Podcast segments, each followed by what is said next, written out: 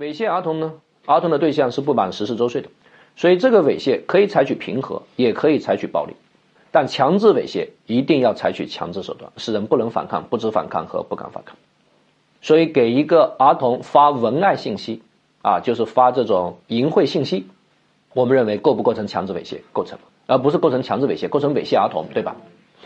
但是给儿童的妈妈发文爱信息构不构成呢？不构成，因为你没有强迫他看，除非你强迫他看，你说你必须看，每天看，而且得给我写读后感，那这才构成强制猥亵，这个大家要注意啊。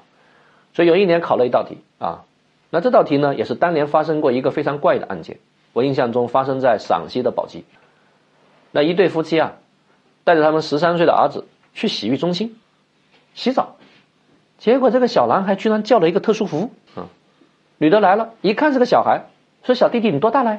说我十三了，但这个女的还很敬业，还依然提供了服务。